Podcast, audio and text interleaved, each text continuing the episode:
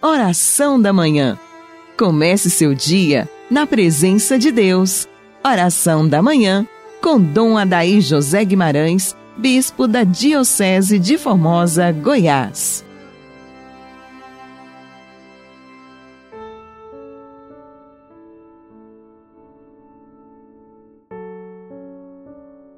Em nome do Pai, do Filho e do Espírito Santo. Amém.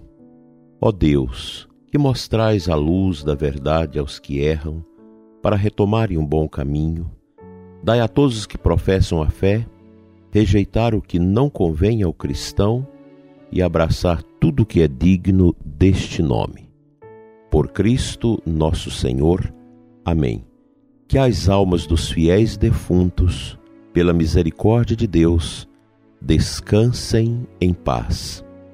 Dileto e amado ouvinte, iniciemos nossa semana de atividades com o coração na luz do amor que vem de Deus. Só pela fé o justo vive. O cristão é chamado a ser justo e a viver da fé. Quantos sofrimentos nós temos acolhidos nos últimos tempos, sobremaneira os sacerdotes que estão aí atendendo as pessoas, confessando as pessoas, visitando os doentes, acolhendo os sofredores, e a gente vê quanto sofrimento, quantas dificuldades as pessoas têm vivido neste tempo. O que eu digo para você que me escuta neste momento e que passa por tribulações, nós, como cristãos, temos a nossa dinâmica, a nossa metodologia de vida para conviver com as dificuldades e aprender com elas. Deus nos dá uma capacidade de sabedoria, e a sabedoria bíblica, a sabedoria que Deus nos concede, ela é muito maior do que todos os conhecimentos que nós podemos adquirir na escola, na universidade, nas leituras. Pois a sabedoria que Deus nos dá, ela é um dom do Espírito Santo, que vem do alto, que nos preenche por dentro, que nos dá esta força interior para compreender aquilo que parece incompreensível diante da lógica dos homens. A sabedoria que Deus nos dá, ela traz a lógica do próprio Deus. E a lógica dele é aquela que nós precisamos acolher, que é o entendimento, que é a ressignificação das coisas. Eu ouvia de um filho que perdeu a mãe e o pai em tão curto espaço de tempo a mãe com a doença já degenerativa e o pai com a Covid. Ele, diante dos desafios de tudo que aconteceu, ele partilhava comigo a fé, o amor a Deus, o testemunho do meu pai e da minha mãe, a formação que eu recebi deles, me capacitaram para superar esta dificuldade. Isso é sabedoria de Deus.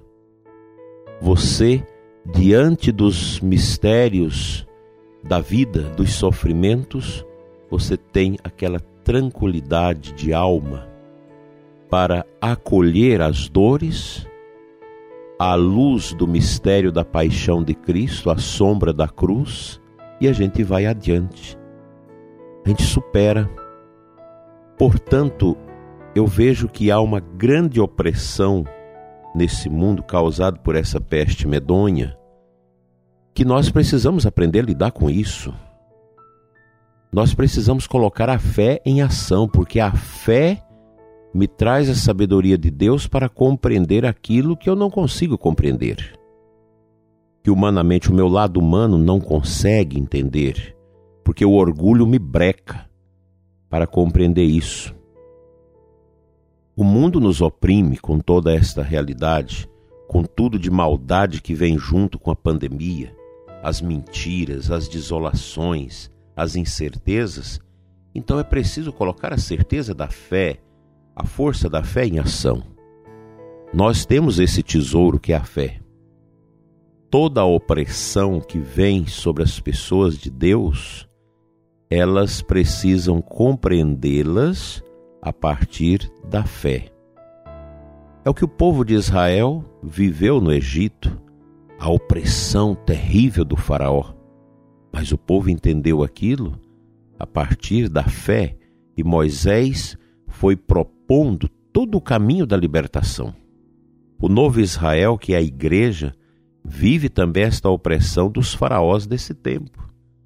Os que perseguem a igreja, uma mídia pagã, ateia, irresponsável, que dissemina todo um veneno contra a família, contra a fé, contra Deus. É o faraó desse tempo. É a nova ordem mundial que parece que só enxerga estas realidades cristãs que precisam ser destruídas, inclusive a família, propondo aborto, propondo ideologia de gênero. E o Papa Francisco definiu muito bem tempos atrás que é uma coisa do diabo, e é mesmo, que vai dividindo, que vai criando a distringência, insegurança nos pais. Nós cristãos precisamos tomar consciência de que as coisas de Deus são maiores do que essas ideologias. Eu vejo o nosso povo da igreja, gente que está aí comungando, gente que trabalha na comunicação, na educação, na cultura, que está aí conosco na igreja e que adere a essas ideias, que acolhe essas mentalidades pagãs profundamente nocivas à salvação das almas.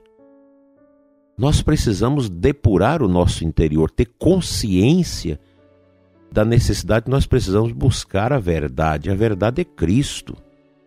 Verdade não é Mao Tse Tung, não é Hitler, não é Karl Marx, não é Feuerbach, não é Dilkar, Max Weber, Engels, não é esse povo que determina a verdade para nós, como Antônio Gramsci e tantos outros. A verdade é Cristo, meu prezado ouvinte. E é o momento que nós precisamos decidir por Cristo. Ou a gente fica com o Faraó e ele nos esmaga, nos arrebenta na escuridão do paganismo, da obscuridade, nós abrimos o nosso coração a Cristo. Cristo é o mesmo ontem, hoje, sempre. Hebreus 13. Eu não posso, em nome do modernismo, dessa modernidade, dizer não é preciso adaptar a mensagem de Cristo, é preciso adaptar a mensagem da igreja. Ora, isso é atropelar a verdade, é deixar que o nosso orgulho, os nossos desejos humanos de satisfação se imponha sobre a verdade que é Deus. A igreja tem a sua tradição fundamentada na palavra de Deus, no seu magistério, e que nós não podemos abdicar disso.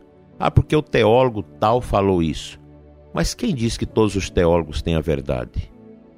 O ministério do teólogo é o ministério de tentar compreender as coisas, mas o teólogo não tem autoridade para atropelar a verdade, para dizer que um dogma não tem valor.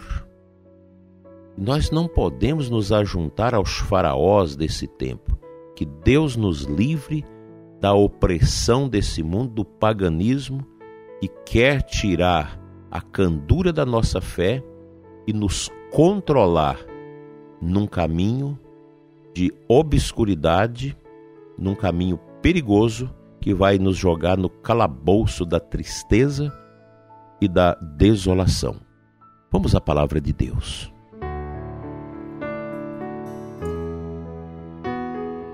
A primeira leitura da Santa Missa desta segunda-feira é de Êxodo 1, de 8 a 22.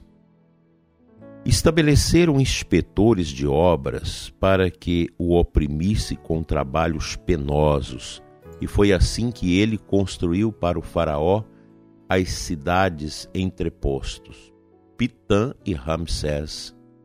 Mas quanto mais o oprimia, quer dizer, o povo de Israel, tanto mais se multiplicava e crescia. Obcecados pelo medo dos filhos de Israel, os egípcios impuseram-lhes uma obra de escravidão. Aqui está a verdade. O cristianismo é sempre uma pedra no sapato do paganismo, do ateísmo, dos que querem controlar a vida das pessoas, dos que querem impor as suas misérias, suas ideologias, as suas mentalidades, geralmente contra a vida, contra os valores. O cristianismo é sempre isso. Quando a gente lê certos autores que aí estão como aqueles que dão base à revolução cultural, a gente vai ver lá, tem que destruir a igreja, tem que destruir a mentalidade judaico-cristã, tem que destruir a família.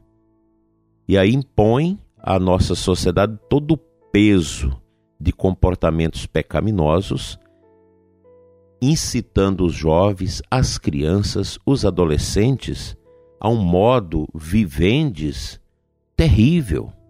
A gente vê cada coisa de comportamento, cada invenção que vai se fazendo no meio dos adolescentes da juventude, que são perversões para destruir os valores que seguram a vida e confere a felicidade ao coração da pessoa humana através da prática das virtudes e do bem.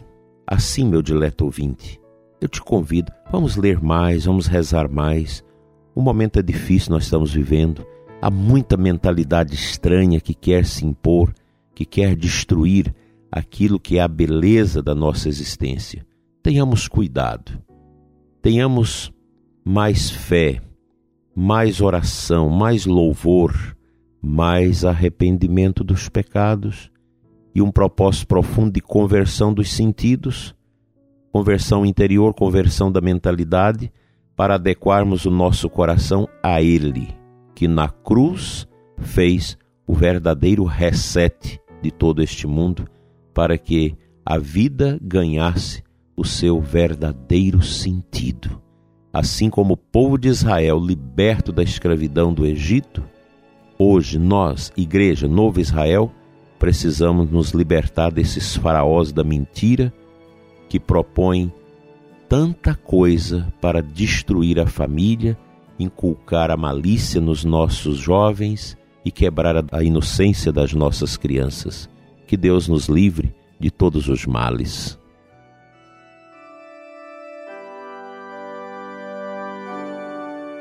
Pai de bondade, Deus de amor, abençoa nossa igreja, Senhor. Abençoa nossa paróquia. Abençoa nossas famílias, nossas pastorais, nossos grupos de oração. Abençoa os serviços de evangelização da nossa igreja. Abençoa, Senhor, o ouvinte que está afastado da comunhão, que está afastado da Santa Missa, da sua pastoral, por medo, obedecendo ao Faraó desse tempo que quer tirar a fé do coração dos simples? Dai-nos, Senhor, a força de voltar ao altar, de voltar à comunidade, de voltar à paróquia, de voltarmos ao teu amor. Cura, Senhor, os que sofrem, os que padecem nos leitos dos hospitais, os que estão desanimados e tristes. Enche-nos de santo amor e santa sabedoria, assim seja. Amém.